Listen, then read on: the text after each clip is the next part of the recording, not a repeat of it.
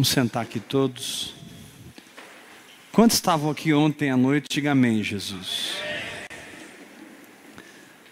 Nós começamos uma série, vamos continuar amanhã de manhã às 10 horas, segunda e terça, com o tema O Abecedário da Vida no Espírito, de A a Z. Amém? Repete comigo: O abecedário da vida no Espírito, de A a Z.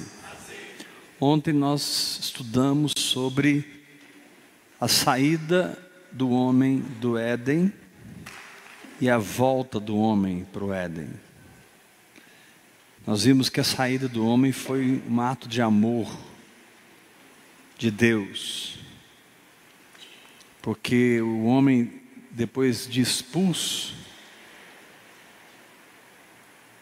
ele não poderia voltar e comer da árvore da vida, senão ele se tornaria pecador eternamente.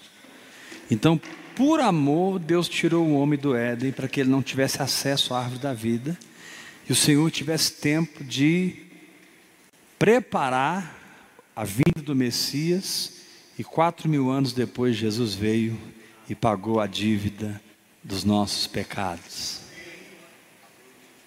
Sem que nós fizéssemos nada ele fez tudo. Justificados, pois, pela fé, temos paz com Deus. Não tente ser justo, porque você vai cair na lei. Ande na justiça que você já é. Não se esforce para orar. Deixa ele gerar em você um espírito de entrega e você vai orar muito. A graça não nos deu uma lei nos obrigando a orar. A graça nos deu o espírito de oração. Eu não tenho uma obrigação. Hoje eu orei cinco horas e pouco em línguas. Mas não foi uma obrigação. Foi graça. Pastor, se amanhã você orar uma hora? Yes, orei uma hora. Deus não está contente se eu oro cinco ou uma hora. Ele está contente quando eu oro. Deus não está preocupado quanto tempo eu oro. Deus quer saber o, o quanto do Espírito de Santidade está operando no meu coração. O que é o Espírito de Santidade? É o Espírito de entrega na oração. E isso foi te dado de graça.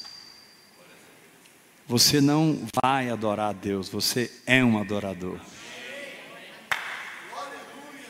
Você não sai da sua casa para adorar. Você já adorou 24 horas antes disso. Porque você adora a Deus, não é dentro de um salão. Você adora a Deus, não é dentro de uma estrutura. Você adora a Deus em espírito. Amanhã de manhã eu vou falar, hoje eu vou falar sobre a alma. Amanhã de manhã eu vou falar sobre o espírito. E vocês vão ficar impressionados com as faculdades do espírito. Nosso corpo físico tem faculdades. A visão, o tato, paladar, a audição, o cheiro. Né? São sentidos físicos que te dão acesso ao mundo físico. E através do qual sua alma recebe as coisas. Mas o seu espírito, ele não tem olhos para o mundo físico. O seu espírito só tem olhos para o reino dos céus. Seu espírito só enxerga o invisível. Seu espírito só percebe Deus. Diz assim comigo: Eu não me conheço. Perdão, diga assim: Eu conheço a mim mesmo através da minha alma, não através do meu espírito. Ainda que eu seja espírito. Mas o fato de eu ser espírito Me dá uma condição: conhecer a Deus.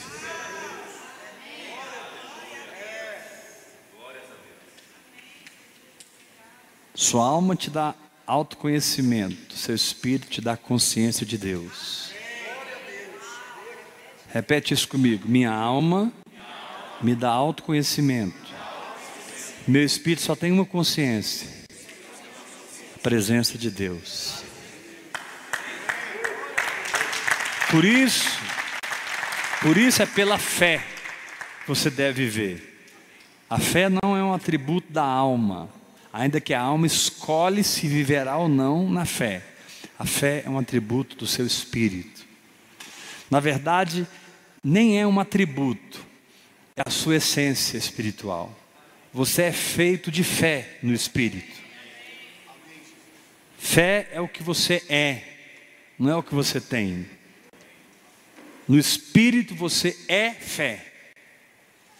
Fala para dois irmãos perto de você. No espírito você é fé. Eu não preciso buscar a fé, eu já sou ela. Agora eu escolho me comportar na carne ou me comportar em fé. Hoje eu estava deitado, eu estou fazendo uma dieta, aí eu comecei sem me lembrar de um alimento. E eu fui pensando naquele alimento, incrível, a hora que eu vi, minha boca estava cheia d'água. Eu percebi que meus pensamentos geram reações químicas, geram emoções, geram vontades. Por isso, o Senhor te diz: pense certo e você viverá certo. Não pense que você é enfermo, pense que você é curado. Assuma uma atitude. Pedro diz: arme-se de um pensamento. Você deve se armar no seu pensamento e decidir o que você vai pensar e o que você não vai pensar. E olha que quando um pensamento ruim vem, que choca você, você tem poucos segundos para fechar essa janela e abrir a janela da fé. Poucos segundos. Se você esperar mais do que alguns segundos, aquele pensamento vai entrar em você e vai te deixar deprimido o dia inteiro. Aprenda a ser rápido para lidar com a sua mente. Aprenda a ser rápido para lidar com as suas emoções. Aprenda a ser rápido. Quem recebe essa palavra, diga amém. Então diga comigo: meu espírito me dá consciência de Deus. Minha alma me dá consciência das pessoas e de mim mesmo. E o meu corpo da dimensão física. O seu corpo tem cinco sentidos, sim ou não? O seu espírito também tem cinco sentidos. Mas eu vou falar sobre isso amanhã. Abra sua Bíblia comigo em Hebreus capítulo 4.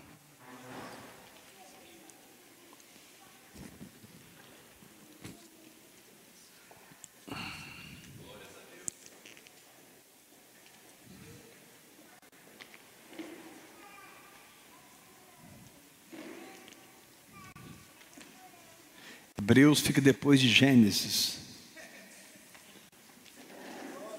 Logo antes de Apocalipse. Hebreus 4, versículo 12. Vamos ler o versículo 11, para você entender o único esforço que te é permitido na graça.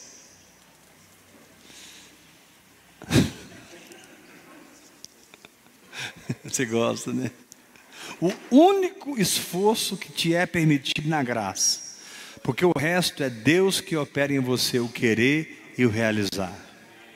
Por que, que a oração, então, oração em línguas, olha para mim, por que, que se aquietar e ficar orando em línguas é tão importante? Porque eu me abro para que Deus opere em mim o querer e o realizar. Deus não opera só o querer, Ele opera o realizar, a obra é dele. A palavra é dele e o milagre é dele. A palavra é dele, mas é ele que faz. Quando você se comporta segundo essa palavra pela fé. Deus, quando o seu espírito vivificado é unido com a palavra viva de Deus, é como um útero grávido. Na medida que você assume um comportamento segundo o que está no seu útero espiritual, aquela, aquilo vai crescendo dentro de você, crescendo, crescendo, crescendo, crescendo, até se manifestar. Não teve nenhuma área da minha vida que eu me firmei e que a palavra de Deus não se manifestou. A palavra de Deus funciona, mas você precisa aprender a se firmar nela. Deus vai treinar você aos poucos. O Senhor não vai mandar você carregar 50 quilos se você só consegue carregar 10. Se você consegue carregar 10 quilos, é daí que ele vai começar. Deus vai começar com você de onde você está. Cabe a você liberar as línguas em nome de Jesus. Repete isso comigo bem forte. Deus vai começar comigo de onde eu estou. Se eu rejeitar o que Deus está falando comigo, ele vai ficar parado aqui enquanto eu vou. Aí você dá uma volta no deserto e volta naquele ponto. Ele te diz assim: E aí, filho, vamos? Aí vem o medo, aí vem a incredulidade, aí vem o diabo, aí vem os homens. E aí você, ah, não, ainda não, Senhor. Amém, filho, eu estou aqui te esperando. No Antigo Testamento eles esperavam no Senhor. No Novo Testamento é o Senhor que espera em você. No Antigo Testamento eles esperavam no Senhor, mas depois da obra feita, é o Senhor que espera em você. Diz que Jesus está sentado ao lado do Pai, esperando que os seus inimigos sejam postos debaixo dos seus pés que é a igreja? Os pés do Senhor na terra. Seu trono está nos céus, seus pés estão na terra. Diga assim: Eu sou esses pés. Mais forte, eu sou esses pés. Fala para o teu irmão, para de esperar a bênção, porque Deus já está esperando também. Se vocês dois ficarem esperando, fala gente, se, seus, se vocês dois ficarem esperando, não vai acontecer nada. Porque Deus não vai mudar, mas eu vou mudar.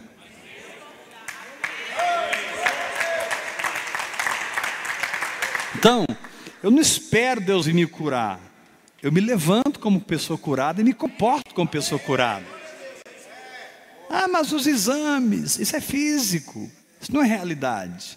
Ah, mas o médico disse, o médico foi treinado para isso, meu filho. Está fazendo doutorado, pós-graduação, estudando, estudando físico, físico, físico, físico. E, e, o médico esqueceu que você não é só físico, você tem uma alma transformada pela palavra de Deus. Você tem um espírito recriado em Cristo Jesus. E o espiritual sempre governa o físico. O espiritual sempre governa o físico. E a maior força do universo é a palavra de Deus. Tudo veio existir através da palavra, e Hebreus diz que ele sustenta todas as coisas pela palavra do seu poder. Então, enquanto você está crendo, fique tranquilo, Deus vai sustentar você sobre a palavra. Josué e Caleb tiveram que esperar morrer uma geração inteira para entrar na terra prometida. Mas 40 anos antes, eles já estavam prontos para entrar. Esperavam uma geração morrer. O que, que isso fala? Isso fala que o seu espírito está pronto, mas a sua carne precisa morrer. A velha geração precisa morrer. A velha vida precisa morrer. Enquanto a velha vida morre, Josué e Caleb possuem a terra prometida. Fala para o irmão que está ao seu lado assim: você não entra na terra prometida com carne e sangue. Sacode ele e fala assim: carne e sangue não herdam o reino de Deus. Você entra nas promessas com o seu espírito, com a sua fé. Tudo que você crê, você é. Essa pessoa que eu ia dizer que você tem, né? Não, você tem o que você é. Você jamais terá o que você não é. Você pode ter o que você não é temporariamente. Fogo vem e queima tudo. Mas quando o que você tem é algo que Deus construiu no seu espírito, nada, nem no céu, nem na terra, nem debaixo da terra, pode roubar o tesouro no vaso de barro.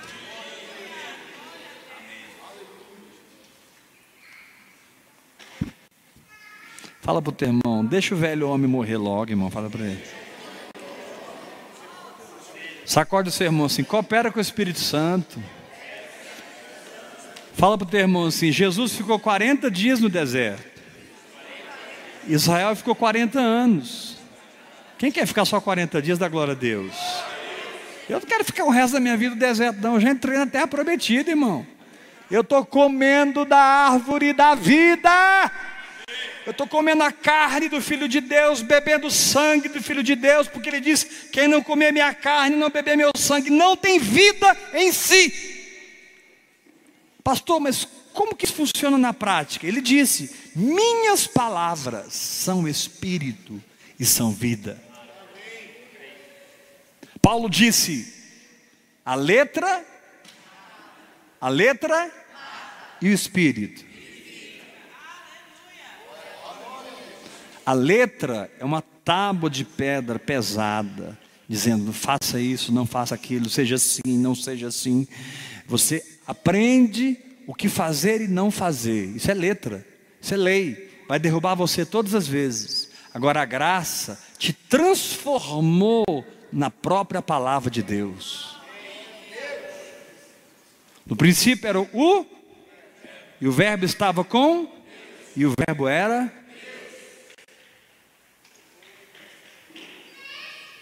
Pai, eles não entenderam, vou falar de novo. Repete forte comigo. No princípio era o verbo, quando eu me converti.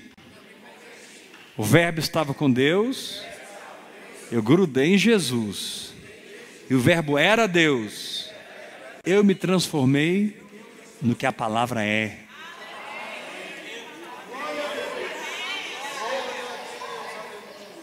Eu não busco santidade, eu ando em santidade.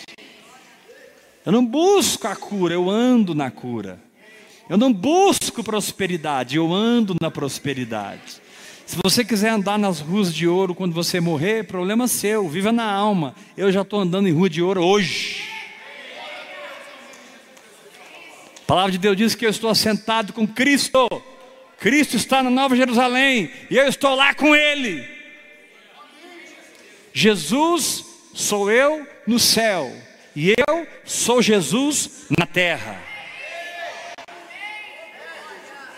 Diga bem forte: Jesus sou eu no céu. 1 Coríntios 6,17: Aquele que se une ao Senhor é um espírito com Ele. 1 Coríntios capítulo 2: Vós tendes a mente de Cristo. 1 Coríntios capítulo 12: Vós sois o corpo de Cristo. Para que você não tenha dúvida de quem você é, Ele te deu o nome dele.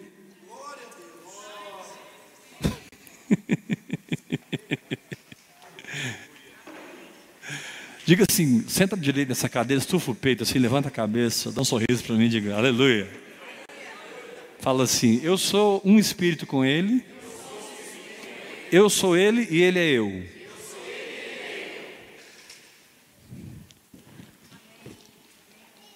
Diga, eu sou um espírito com ele. Alguém pode separar a água que estava aqui da que eu pus? Ninguém pode separar de Jesus.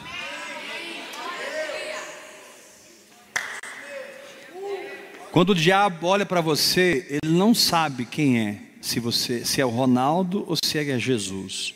Na verdade, ele sabe. Ele sabe porque o Ronaldo já morreu. Ele olha para o Ronaldo, não vê o Ronaldo, ele vê Jesus. Todo mundo aqui já morreu, irmãos. Você não precisa morrer. Ah, eu preciso morrer. Não, você precisa andar na morte que está providenciada para você. Jejuando. Você não precisa viver, você já está vivo. Você anda em vida, orando no Espírito Santo. Você não entra na presença de Deus, você está na presença de Deus. Então você louva e adora. Então, irmãos, olha para mim. O sistema religioso, preste atenção nisso. O sistema religioso deformou a graça. E ainda vem alguns que andam na libertinagem e chamam a libertinagem de graça. E aí ofendem mais ainda os fariseus. Você começa a falar de graça, eles já assustam. Já vem esse, esse evangelho da graça. Não existe outro evangelho.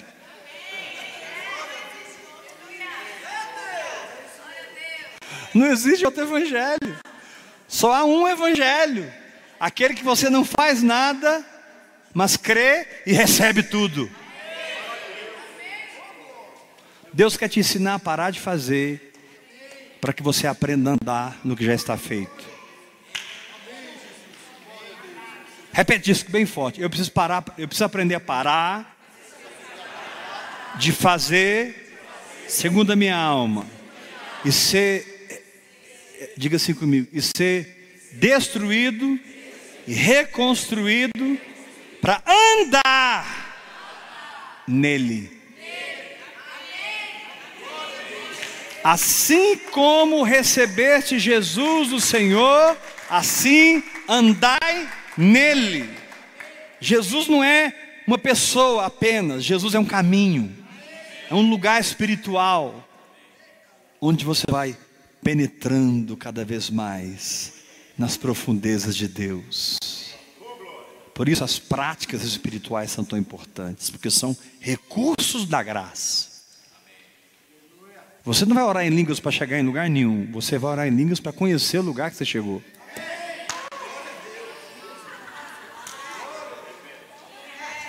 Você não vai orar em línguas para chegar em lugar nenhum. A oração em línguas vai te dar revelação de onde você já chegou. Porque o lugar que você habita no espírito não tem nada a ver com a casa que você vive, com a cidade que você vive, com a economia do país, com a cultura do país, com, as ciências. Tem nada a ver, nada a ver, nada a ver. Você vai ter que reaprender tudo. Como viver no Éden. O problema é que o homem ficou quatro mil anos longe do Éden e ele desaprendeu a viver no espírito desaprendeu a viver segundo o Espírito, a alma assumiu o lugar do Espírito, e o homem deixou de ser um ser espiritual e se tornou um ser almático. O que é um ser almático? Judas, versículo 19, diz assim: olha para mim. São estes, Judas, verso 19: são estes os que promovem divisões entre vós, almáticos, que não têm o Espírito. O que significa divisão? Significa você viver ao mesmo tempo, ou melhor, significa você tentar viver ao mesmo tempo duas vidas. Quem é casa de Deus aqui da glória a Deus? Aí vem Jesus e fala: uma casa, uma casa dividida contra si mesma, não subsiste. Por isso que Jesus falou: olha, quem dera você fosse frio, legalista, ou quente, cheio da graça. Mas eu olho para você, é uma mistura. Você prega Jesus e segue Moisés. Você prega Cristo, mas é discípulo de Moisés. Quem, quem se aproxima de você não vive, morre. Nós não somos mais mortos, em Cristo somos espíritos vivificantes. Vou dizer novamente: nós não somos mais mortos, em Cristo somos espíritos vivificantes. Levanta sua mão bem alto, diga: Eu não sou morto, eu sou espírito vivificante em Jesus Cristo. Mais forte, em Jesus Cristo.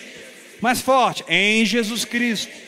Mais de 200 vezes no Novo Testamento, preste atenção disso, mais de 200 vezes está escrito em Cristo, nele, por ele, por meio dele, nele, em, em Cristo, em Cristo. Não se veja na circunstância, não se veja nos seus sentimentos, não se veja no seu raciocínio, se veja em Cristo. Jesus é a verdade a seu respeito, em tudo. Por que, que eu posso andar curado? Porque Jesus não é enfermo. Ao invés de olhar para a enfermidade, eu olho para ele e eu desculpo. Olha lá eu. Eu não tenho problema cardíaco. Jesus não tem. Eu sou sarado. Eu não tenho problema digestivo. Jesus não tem. Eu sou sarado. Eu não tenho problema financeiro. Jesus não tem. Eu sou próspero. Eu sou rico. Deixa eu te falar uma coisa antes da gente entrar no texto. Quando Jesus nasceu, do seu nascimento até um instante antes dele pisar no Getsemane, porque no Getsemane já começou a nossa redenção. Ali ele teve medo, ele, teve, ele ficou angustiado, ele ficou. No Getsemane, a nossa redenção não começou na cruz, começou no Getsemane. Tanto é que no Getsemane ele suou gotas de o sangue arremedou.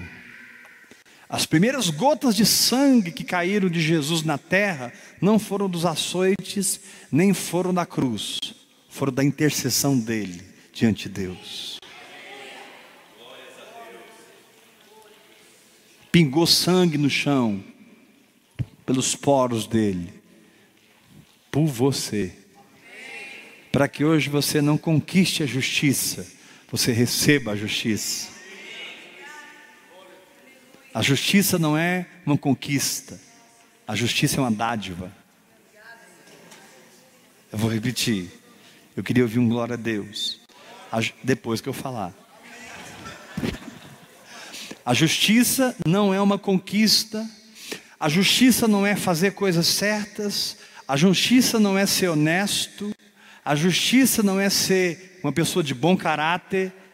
Isso não te faz justo. No inferno está cheio de pessoas boas, que têm bom caráter, que foram pessoas trabalhadoras, honestas e que fizeram o bem para a humanidade. Mas isso não deu a eles justiça, porque justiça não é uma conquista por esforço, justiça é um presente que vem da cruz do Calvário.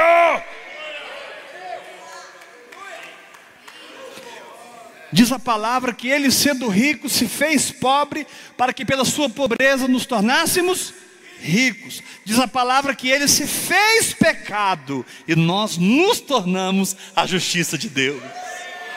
Aleluia! Eu sou a justiça de Deus. Eu sou a justiça de Deus. Eu sou a justiça de Deus.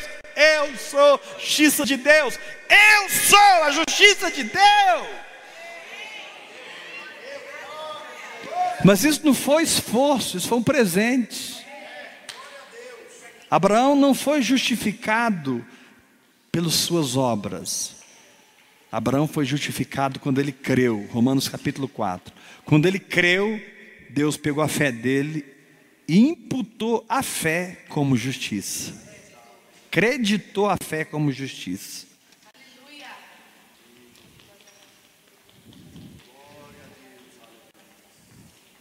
Diga assim para o irmão que está ao seu lado: a sua santificação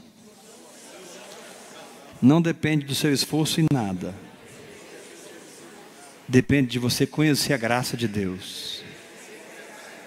Quanto mais você conhecer a graça, quanto mais você conhecer o que já está feito, mais você vai desfrutar. Pela fé.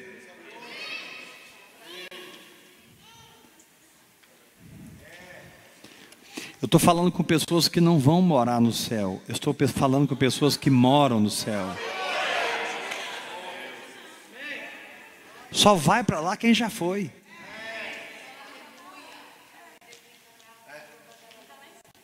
Eu vou repetir. Só vai quem já foi. Tem gente que conta testemunho de que morreu, né? Aí viu um túnel escuro. Aí ele começou a viajar na velocidade da luz.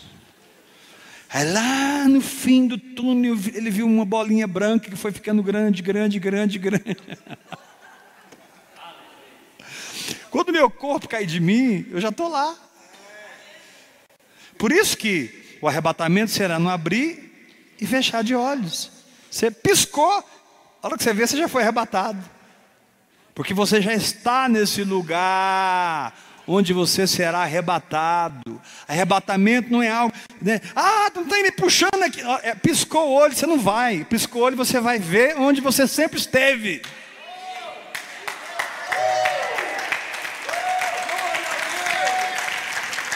Piscou, você vai ver onde você já está fisicamente, sem mais precisar da fé. Esse corpo será glorificado. Esse corpo vai atravessar a parede. Esse corpo vai viajar pelas galáxias, pelos universos. Não pelo universo, pelos universos dos universos dos universos. E em alguma dessas viagens, o papai vai com você sozinho te mostrar. Mas ele não vai chamar você para uma viagem. Ele vai dizer assim: Eis aqui esse universo, meu filho. Pronto, vocês já estão lá. Por isso que o que Deus diz, o que Deus diz, o que Deus diz, o que Deus diz. Por isso que quando Felipe obedeceu o Espírito Santo e batizou o eunuco, a hora que ele saiu das águas com o eunuco, abriu um portal espiritual, ele deu um passo e já estava em Azoto. Faz, assim comigo, bem forte. As duas mãos. Pega dois dedinhos assim. Diga assim: aqui eu tenho espaço. Mil quilômetros. E aqui eu tenho tempo para percorrer e chegar nesse lugar. Pode levar de carro um dia, de avião uma hora, de trem três dias, de ônibus uma tarde ou à noite, a pé vão ser alguns anos. Agora fala assim, mas quando Deus diz, mais forte, igreja, quando Deus diz, Ele abre um portal, Ele pega o espaço e o tempo e Ele se junta.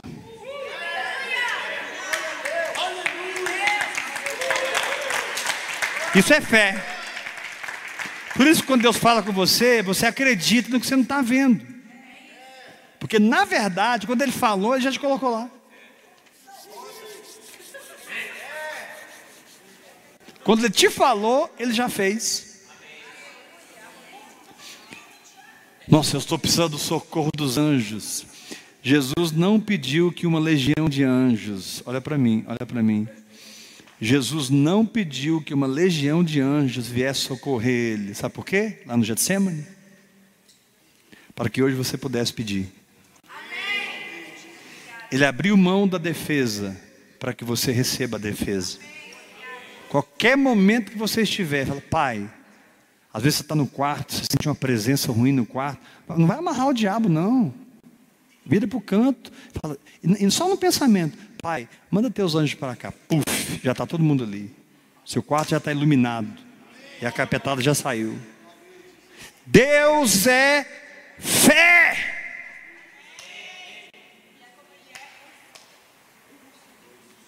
Então, como é que você vai andar com, essa, com esse ser? Vamos ler aqui?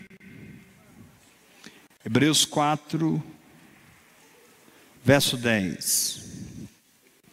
Porque aquele que entrou no descanso de Deus, chamado Jesus Cristo, também ele mesmo descansou das suas obras, como Deus das suas. Como nós temos dificuldade para entender isso, irmão. Deus descansou e eu tenho que descansar. Descansar é parar de trabalhar. Você trabalhou o dia inteiro, à noite você faz o quê? Descansa. Deus está falando assim para você: ei, para. Vai dormir. Porque aquele que entrou deixou as suas obras. Ele se aquieta orando em línguas, ouve o Espírito e caminha. Ouve o Espírito e caminha. Ouve o Espírito e caminha. E sempre será de fé em fé, mas também será de um lugar de glória para outro lugar de glória. Você que não desistiu, você que está andando no Espírito, você não está no lugar que você estava o ano passado, você está em outro lugar no Espírito. Porque a vereda do justo é como a luz da aurora, que vai apagando, apagando, deixando ele deprimido, desanimado, amargurado com a igreja, com o pastor. É, irmãos? Não, isso é a vereda do almático. A vereda do justo que foi justificado pela fé. Por que, que muita gente não é salvo, sabia? Deixa eu te explicar.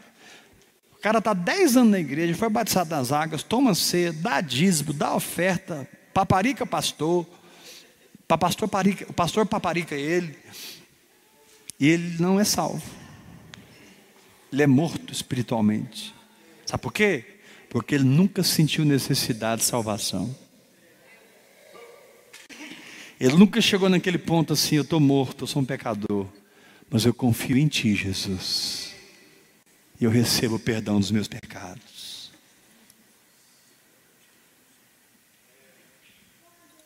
Ah, mas eu não fiquei arrepiado. Ah, mas todo mundo, parece que o pessoal fala que chora. Tem gente que vê uma luz, não aconteceu nada disso comigo. Eu não te disse que te salvaria por arrepios não te salvaria por cair no chão e ficar lá babando. Ele te salvaria pela fé. Acredite, e você é. Depois você vai sentir a alegria da salvação, mas primeiro você acredita que está salvo. Diga assim bem forte comigo, levante as suas mãos. Salvação, salvação. é reconhecer o estado de pecador e aceitar o Salvador.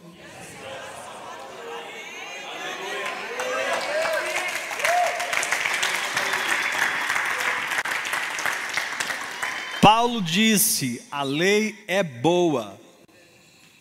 Ué, pastor, como assim? Você está falando que agora contra Moisés? Não. Eu estou falando para você não ser discípulo de Moisés. Porque a lei foi dada por Moisés, mas a graça e a verdade vieram através de Jesus Cristo. Aí Paulo fala em Romanos 7: a lei é boa, porque a lei vai te mostrar que você é pecador. A lei vai te mostrar que seu esforço não te levou em lugar nenhum. Só te fez mais cansado na religião, decepcionado com o pastor, decepcionado com a igreja.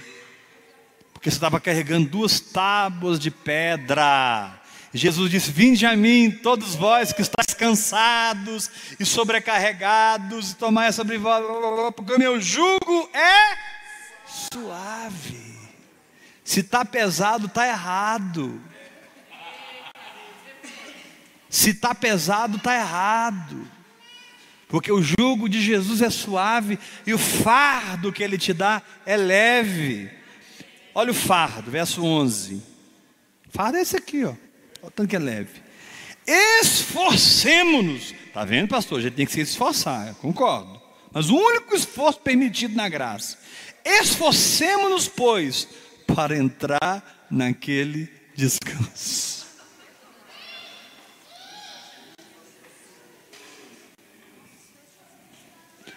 Olha para mim, você, quem é salvo aqui, levanta a mão.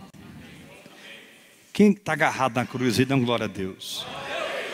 E por que, que você solta da cruz algumas vezes e acredita em outras coisas? Por isso você está cansado.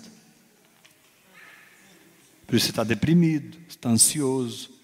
Aí vem a síndrome do pânico, vem os transtornos obsessivos compulsivos, vem as insônias. Ah, não consigo dormir. Por quê? Ansiedade. Qual é a base da ansiedade? A culpa. Por que, que você está culpado? Porque você está na lei. Você tem uma lista de pode e não pode, você nunca vai conseguir atingir essa lista. É torre de Babel. Você vai construir, construir, construir, nunca vai chegar no céu. Porque o céu não é uma condição física, o céu é uma condição no espírito.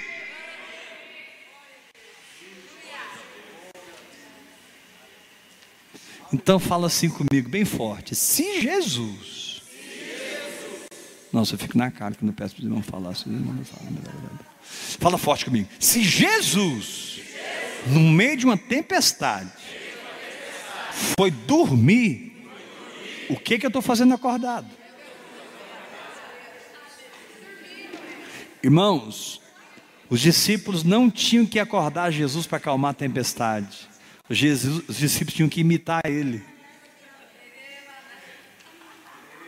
Uai, ele é o mestre. Se ele está dormindo, eu vou ficar aqui tirando água desse barco, lutando. Encosta em mim aqui, Pedro. Encosta em mim, Tiago. Bora dormir. A hora que eles acordaram, estava todo mundo na praia. Os anjos iam carregar aquele barco. Aquele barco era inafundável. Porque alguém ali estava no descanso. Quando em um lugar tem um que descansa, o barco não afunda.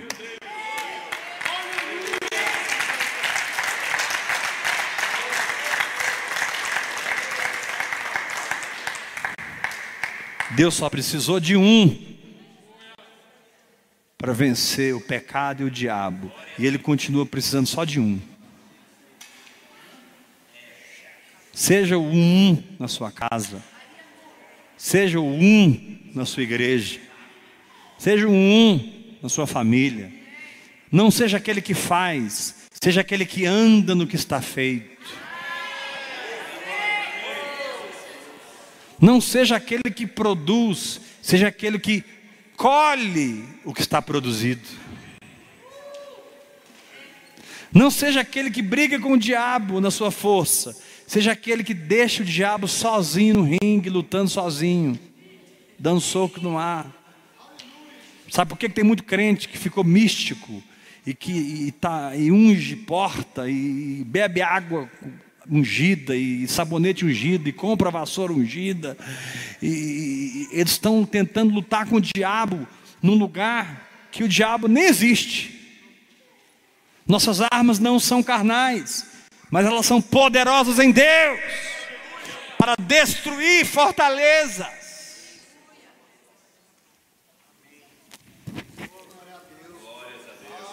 Fala para o irmão que está ao seu lado assim, sabe esse negócio que você está precisando, sabe?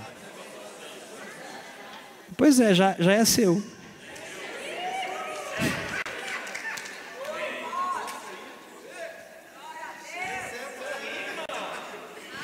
Já é seu. É seu. É seu. Apocalipse 22. Tudo está feito.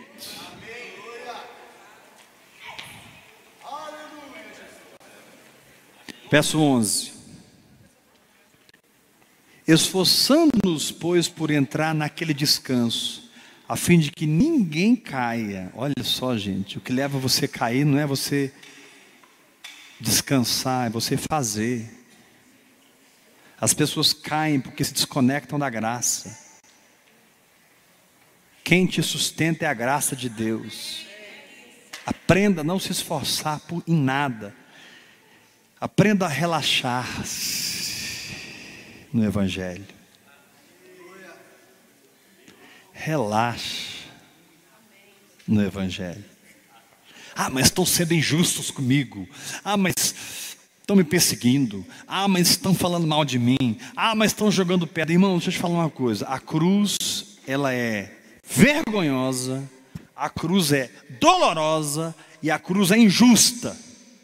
mas ela é vitoriosa. Foge de lá não. É lá que a vitória. Foi lá que Jesus venceu o diabo e ninguém vai vencer o diabo em outro lugar. Levanta a sua mão e diga: a cruz.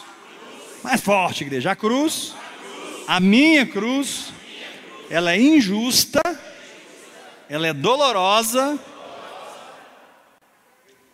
Ela é vergonhosa. Jesus ficou nu na cruz.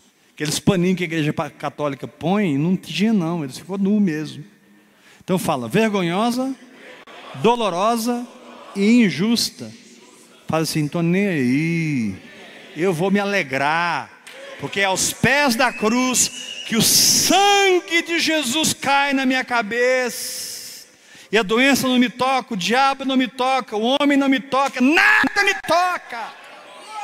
Porque o sangue de Jesus tem poder.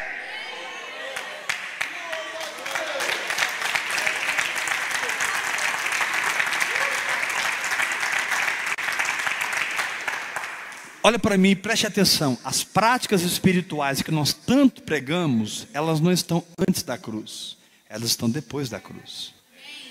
Antes da cruz, você vai tentar viver vida no espírito no Sinai. Eu tenho que orar tantas horas. Eu tenho que jejuar tanto. Eu tenho que fazer. Se eu não confessar a palavra quatro horas por dia, eu não vou ser curado. Tem áreas da minha vida, irmãos, que eu nem confesso a palavra mais. A palavra já me conquistou. Tem áreas da minha vida que eu nem confesso a palavra mais. Eu sou a confissão da palavra. Você deve confessar a palavra até que você se torne a própria confissão da palavra. Você da sua vida, você não vai mais ficar declarando a palavra, você já é ela. O, mesmo, o problema vinha e te derrubava, agora o mesmo problema vem e não te derruba mais. Por quê? Porque você foi mudado por dentro.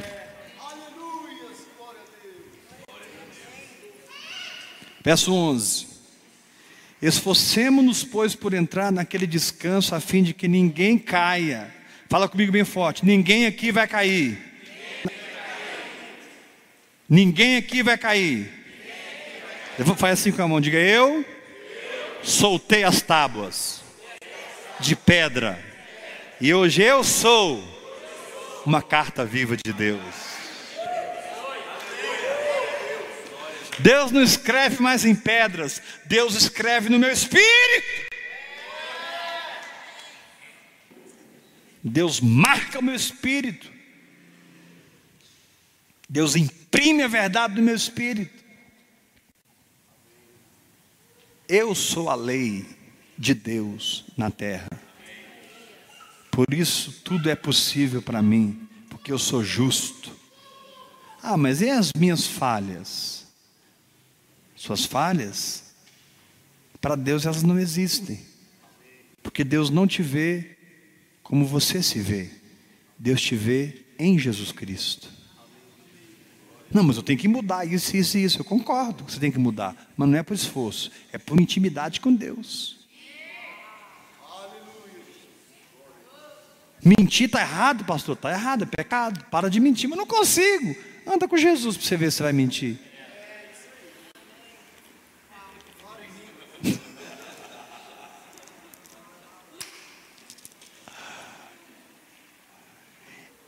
É uma, Irmãos, a religião estragou o Evangelho, mas o Espírito Santo está nos ensinando o Evangelho novamente. O Espírito Santo está nos ensinando o abecedário da vida no Espírito. O Evangelho é simples, a lei é boa, por quê? Porque ela revela quem eu sou. E aí, quando ela revela quem eu sou, eu me viro para o meu Salvador e recebo a graça de Deus. A lei me acusa, Deus me justifica. A lei me condena, Deus me liberta.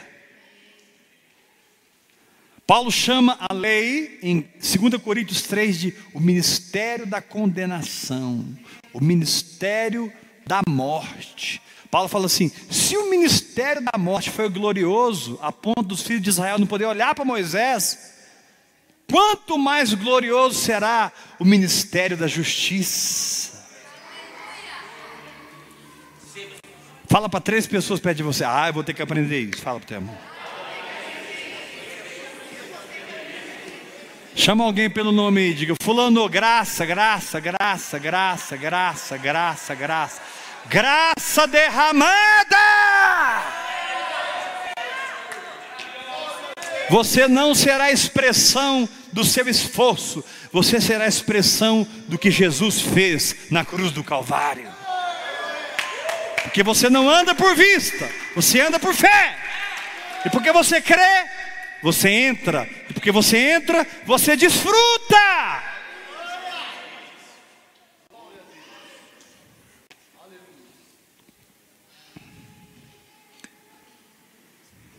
Ninguém caia, verso 11, segundo o mesmo exemplo de desobediência. Agora, eu cheguei onde eu queria, eu vou terminar aqui. Porque a palavra de Deus é viva e eficaz. A palavra de Deus é viva e eficaz. Por quê? Porque ela é mais cortante do que qualquer espada de dois gumes. E por que ela é viva eficaz? Porque ela penetra até o ponto de dividir alma e espírito.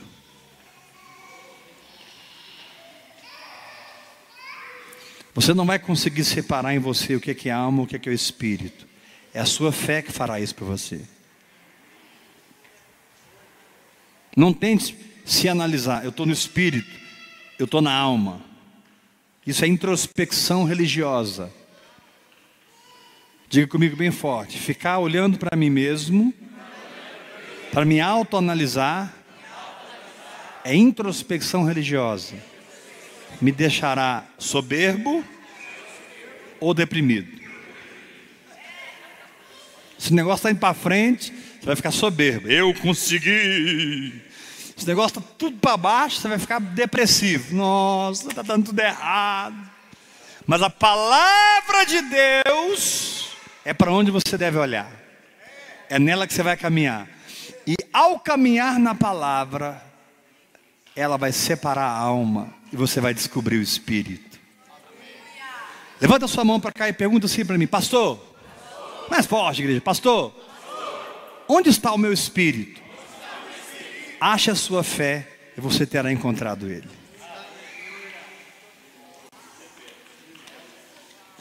Pergunta para mim, pastor, como é que eu detecto o meu espírito? Não é com a mente, nem com as emoções, é com a palavra que ele falou no meu coração. A palavra que Deus me deu é a residência do meu espírito.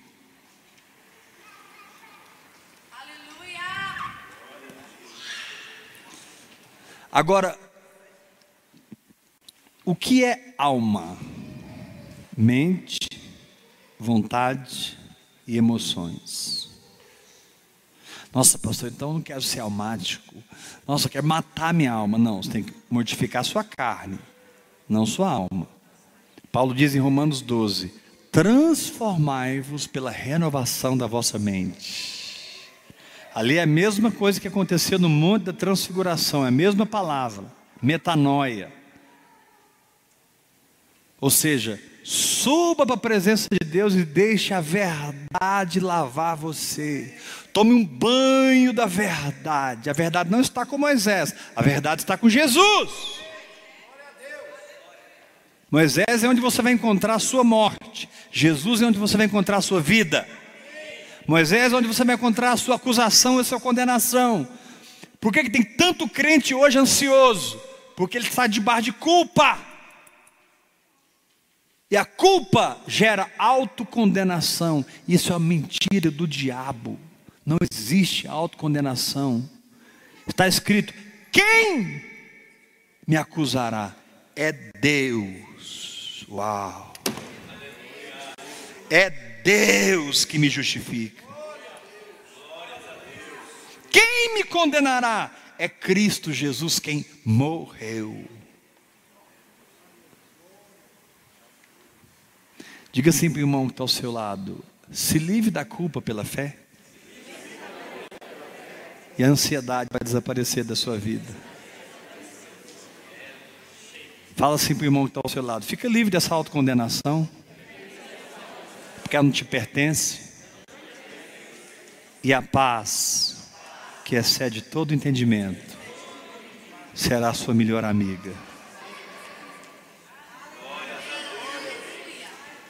E a paz vai encher suas emoções, vai encher sua mente, vai encher sua vontade.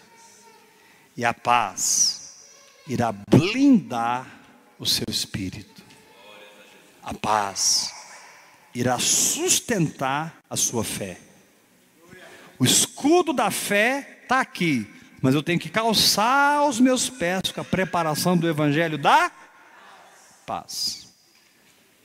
Tem muito crente perdendo a guerra, são bons de espada e bons de escudo, mas não vencem a sua alma, não andam em paz. São mal resolvidos, são amargurados,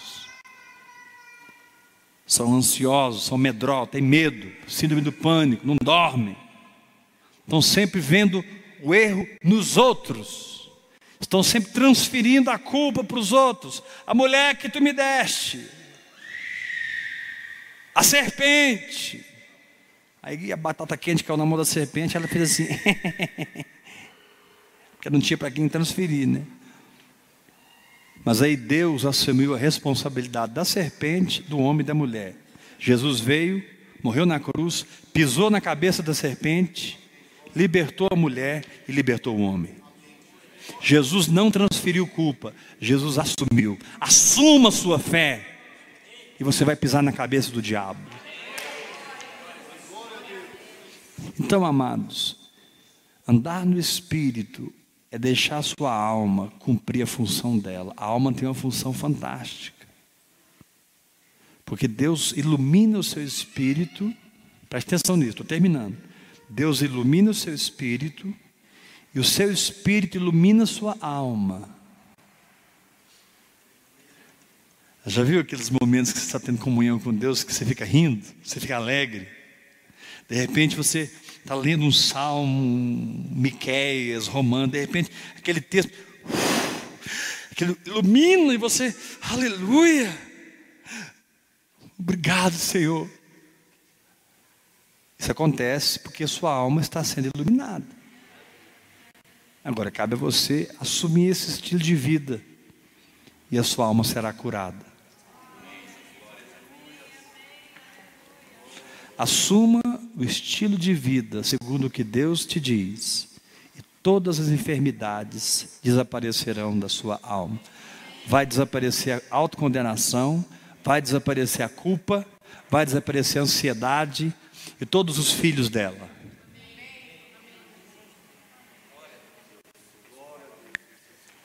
A ansiedade é mãe de um monte de problema. Então levanta sua mão e diga assim comigo: meu papel é edificar o meu espírito, renovar minha mente, mortificar minha carne. Mais forte, igreja, maturidade é um espírito construído na oração em línguas, uma mente renovada pela meditação na palavra pela adoração, pelo louvor, pela confissão da palavra. Fala mais forte, igreja. E uma carne entrega à morte através do jejum. O que é jejuar? Ah, é ficar sem comer. Ok, isso é um conceito básico. O que é jejuar? Espiritualmente.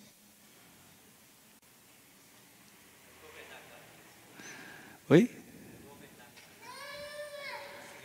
Mais que isso, isso é resultado. Mas tá, você está certo. Jejuar é governar a carne, mas isso é o resultado. Jejuar é praticar a morte que Deus providenciou para o seu corpo na cruz do Calvário. Nada mais que isso.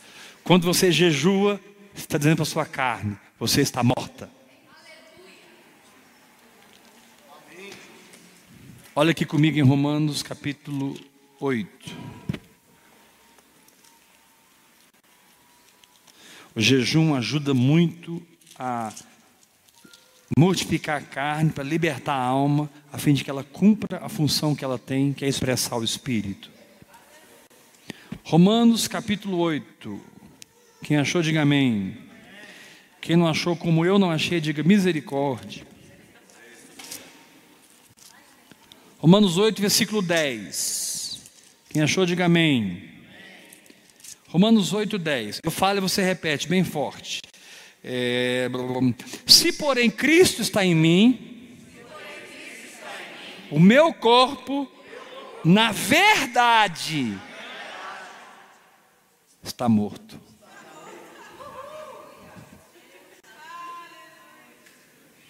Deus chama seu corpo de morto.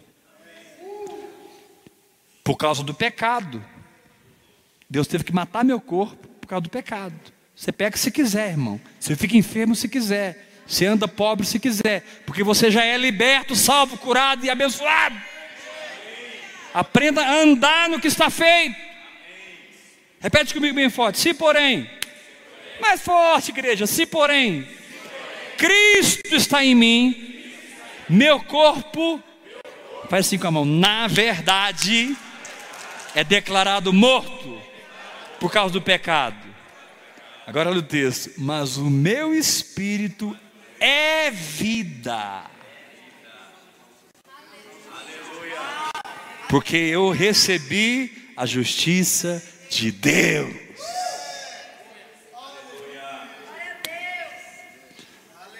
O corpo é morto, o espírito não tem vida, o espírito é vida.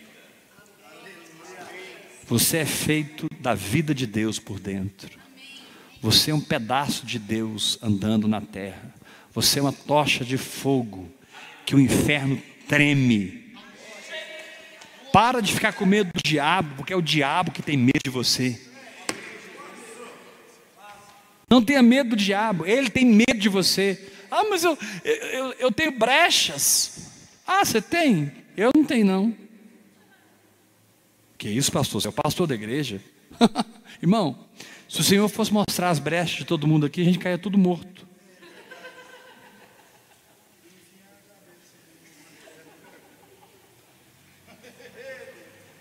Você tem brecha demais, irmão. Você é uma tábua de pirulito.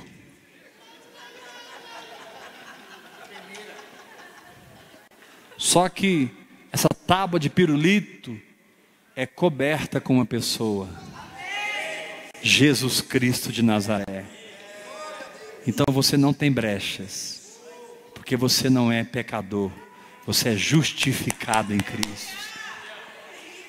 E na medida que você anda com Deus, Ele vai santificando você em amor. A palavra de Deus diz que o amor de Deus nos conduz ao arrependimento. Qualquer arrependimento que não é fruto de intimidade com Deus é falso arrependimento, é esforço próprio. Qualquer arrependimento que não é fruto do amor de Deus, da intimidade com Deus, é um esforço próprio, é remorso, são lágrimas de falsidade, não é verdadeira mudança. O verdadeiro arrependimento é quando a palavra abre no meu espírito eu me vejo com os olhos da palavra e vejo o que está errado em mim e digo para mim mesmo: eu não quero isso mais na minha vida. Hoje isso sai da minha vida. Eu vi a verdade e a verdade me libertou.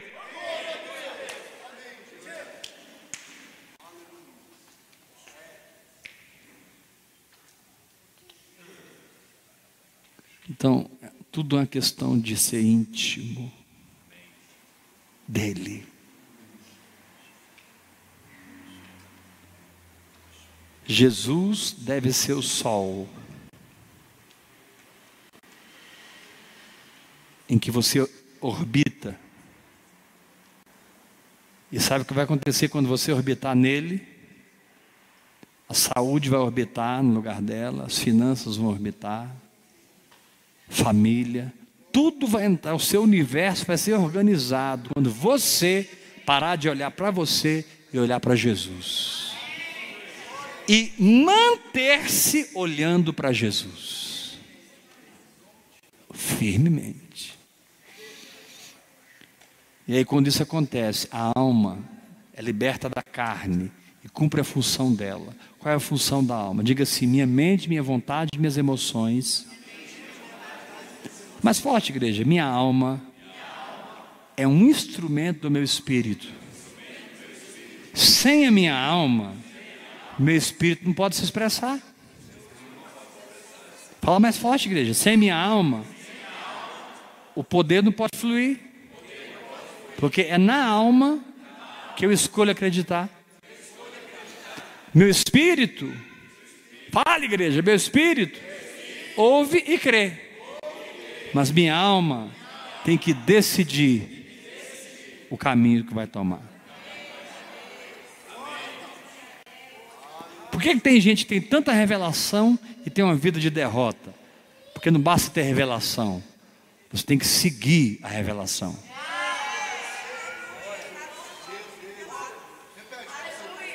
Por que, que tem gente tão derrotada, cheia de revelação? Você conversa com o irmão, ele é o cara da palavra. Você percebe que ele tem verdade, mas ele não tem a manifestação. Paulo diz: são esses que conhecem sempre a verdade, mas nunca a manifestam. Porque a manifestação não depende de Deus falar, depende do seu comportamento falar. Fé é Deus falando no meu espírito. Crê, sou eu falando no meu comportamento. Então a minha alma, ela lê o espírito quando ela está renovada pela palavra. Ela lê. Viu um DVD? Não tem um leitor? DVD é o espírito, o leitor é a alma.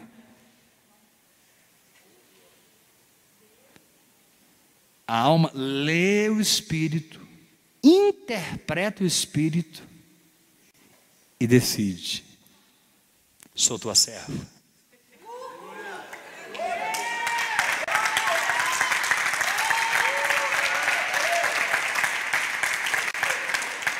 Aí a carne será governada. Aí o diabo vai fugir da sua vida, as doenças vão desaparecer. O dinheiro vai cair na sua cabeça. Como não para de cair na minha. Eu sou um, um para-raio de dinheiro, irmão. Eu, se você deveria dizer a mesma coisa. Eu sou um imã de dinheiro. Tem pessoas que me ouvem e não entendem quando eu falo isso. Esse pastor, eu sou um imã de dinheiro. Não, querido, deixa eu te falar uma coisa. Onde você mora tem um custo. A luz que você paga tem um custo. A água que você bebe tem um custo. A roupa que você usa tem um custo. O carro que você anda tem um custo. O seu projeto em Deus tem um custo. Por isso que Jesus disse em Lucas capítulo 16, das riquezas de origem iníqua, dinheiro de Babilônia, fazei amigos, expanda o reino de Deus, cumpra o seu propósito, para que quando estas, estas vos faltarem, ou seja, o dia que você for para a glória, esses amigos vos recebam nos tabernáculos eternos. Aí Jesus continua: quem é fiel no pouco, é fiel no muito. Quem é infiel no pouco, é infiel no muito. Se não vos tornastes fiéis naquilo que é alheio, ou seja, aquilo que é de Deus, que é do reino, como é que você vai receber o que é seu? Se você não é fiel nas riquezas de origem justa, como é que você vai ser fiel com a unção, com os dons, com a revelação, com o ministério que Deus vai te dar, meu irmão?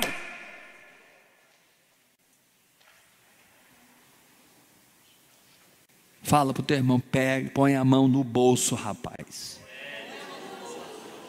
Não, eu quero que você repreenda alguém, em nome de Jesus, chama alguém pelo nome. Fulano, você não é servo das riquezas, mas as riquezas servem você. Sua alma está alinhada com o espírito. Seu espírito edificado, alma renovada, carne mortificada. E o corpo, que eu vou falar segunda-feira, o corpo obedece. O corpo apenas somatiza o que vem da carne ou o que vem do espírito. Quem sabe o que é somatização? Quem sabe o que é? Levanta a mão. Somatizar. É quando é uma emoção, um pensamento, uma ansiedade te dá ataque cardíaco, te tira o sono, te dá diarreia, enfermidades aparecem. Aquilo, aquilo foi anos de luta, sofrimento, incredulidade. Agora somatizou no corpo. Aí você vai atrás do médico. O médico nem sabe a sua história. Ele vai cuidar dos sintomas, mas Deus vai cuidar da causa.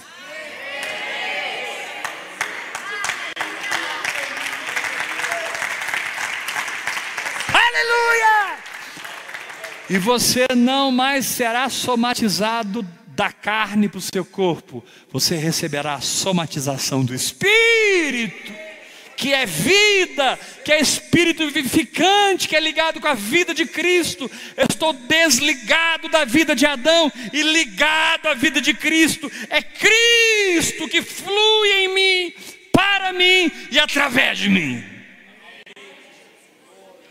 porque eu edifico o meu espírito, subjuga a minha alma e o meu corpo somatiza. Aí ele vai somatizar coisa boa. Pensa um cara feliz, saudável. Vai, do, vai dormir igual gato em balé de algodão. Vai chegar para o seu inimigo. Vem cá, fulano. Vai abraçar ele. Sabe por quê? Porque no espírito não existe inimigos, só existem amigos. Jesus virou para Judas, o traidor, e disse: Amigo, a que vieste?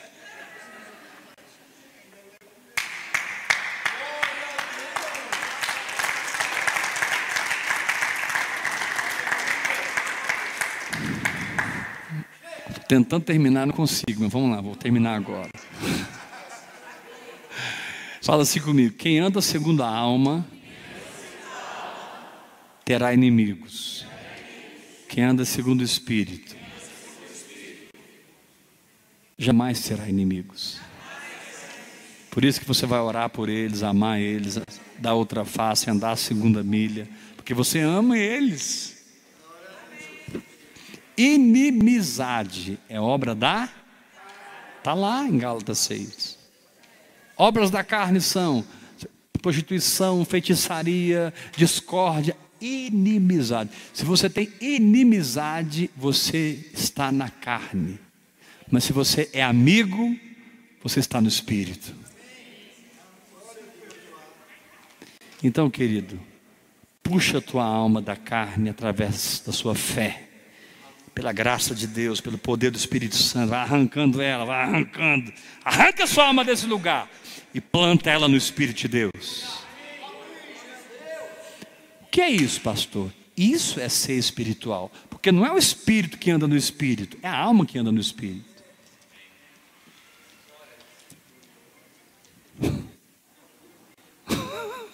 Ó, oh, andai no espírito, quem? Meu espírito? Meu espírito já é espírito. É a alma que anda no espírito. Graça e paz. Amanhã de manhã, 10 da manhã. Só um minuto, só um minuto. Amanhã de manhã, 10 da manhã, eu vou falar. Eu falei sobre, eu vou, falei sobre a alma. Amanhã eu vou falar sobre o corpo e sobre faculdades do espírito.